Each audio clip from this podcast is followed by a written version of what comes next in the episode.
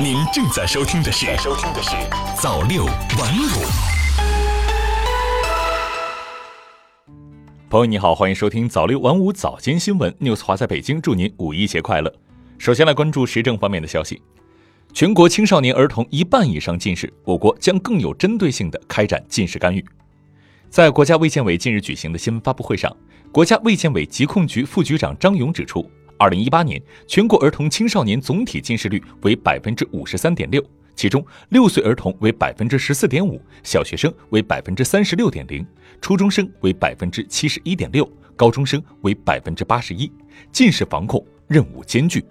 张勇说，国家卫健委将继续实施好二零一九年学生近视和健康影响因素专项监测。更加有针对性的开展近视干预工作，以高发地区和低年龄段学生为重点，以增加日间户外活动、科学使用电子产品、合理安排学业任务等为主要措施，指导学校和家长对学生实施有针对性的近视综合干预。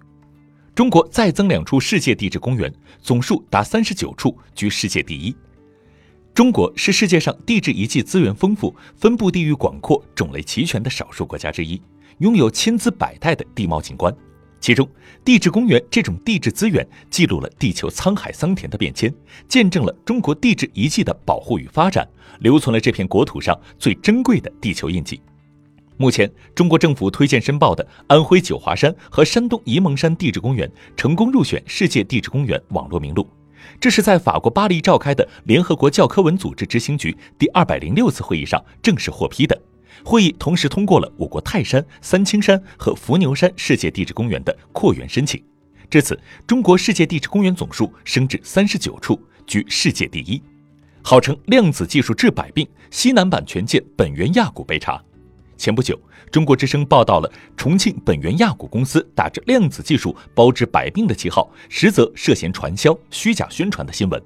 该公司专门面向中老年人，采用上门推销、层层设立等级进行传销，开设门店、非法行医等多种手段，将普通商品伪装成为药品，以进价的十倍卖给老年人。报道播出后，重庆市市场监督管理局表示，已经对本源亚股公司进行查处，涉嫌犯罪的依法移交公安机关调查处置。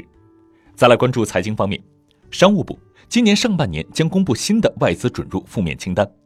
商务部副部长兼国际贸易谈判副代表王受文二十九日说，商务部正在会同有关部门研究，进一步削减外商投资准入负面清单，扩大外商准入的领域。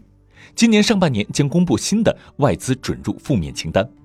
四月份中国制造业 PMI 为百分之五十点一。国家统计局服务业调查中心、中国物流与采购联合会三十日联合发布数据，四月份。中国制造业采购经理指数为百分之五十点一，比上月回落零点四个百分点，继续保持在扩张区间。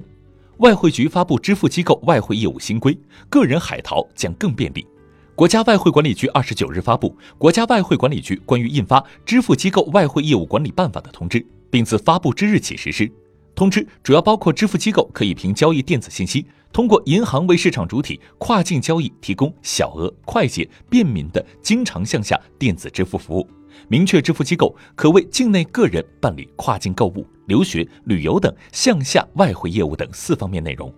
外汇局有关负责人表示，通知将进一步便利个人海淘。个人在跨境电商平台或网站购买商品或服务时。通过支付机构可以便利地实现购汇并对外支付。通知还允许银行为个人海淘提供电子支付服务，拓宽个人海淘支付结算渠道。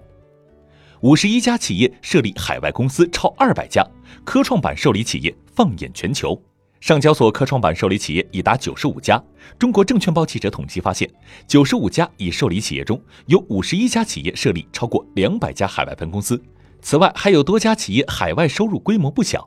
这显示出科创板以受理企业业务、产品放眼全球和参与国际市场的特点。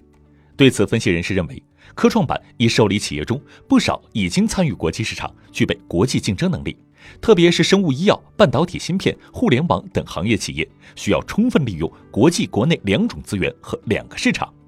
中国网络版权产业连续十年增长，网络短视频成黑马。近日，国家版权局网络版权产业研究基地在京发布《中国网络版权产业发展报告（二零一八）》，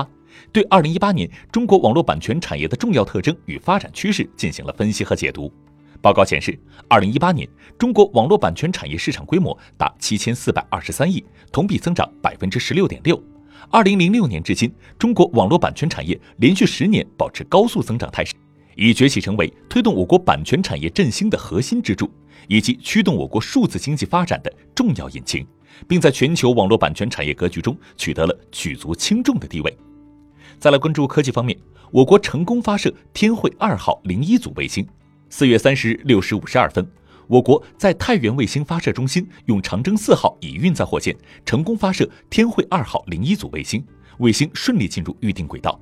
这次发射的天绘二号零一组卫星主要用于科学试验研究、国土资源普查、地理信息测绘等领域，将对我国科学研究和国民经济建设发挥积极作用。最后再来关注国际方面的消息：中国大熊猫如意丁丁开启俄罗斯旅居生活。四月二十九日，大熊猫如意丁丁离开位于四川省雅安市的中国大熊猫保护研究中心雅安避风峡基地，经过九个多小时的长途飞行，于当日晚间乘俄罗斯航星航空公司专机抵达莫斯科附近的茹科夫斯基国际机场，开启为期十五年的中俄大熊猫保护研究合作项目。如意为雄性，二零一六年七月三十一日出生于中国大熊猫保护研究中心雅安避风峡基地。丁丁为雌性，二零一七年七月三十日出生于中国大熊猫保护研究中心卧龙神树坪基地。为进一步促进大熊猫保护研究国际合作，推动中俄两国濒危物种和生物多样性保护水平的提高，二零一九年二月二十八日，中国野生动物保护协会与俄罗斯莫斯科动物园签订了关于开展大熊猫保护研究合作的协议，协议限期十五年。按照协议规定。俄罗斯莫斯科动物园已提前派遣专职饲养人员及兽医前往中国大熊猫保护研究中心学习大熊猫饲养及医疗技术，为大熊猫前往俄罗斯莫斯科动物园做好充足的准备。俄外长释放在叙利亚被关押的恐怖分子将构成严重罪行。俄罗斯外长拉夫罗夫二十九日表示，在叙利亚被美国及其支持的库尔德武装关押的恐怖分子若被释放，将构成严重罪行。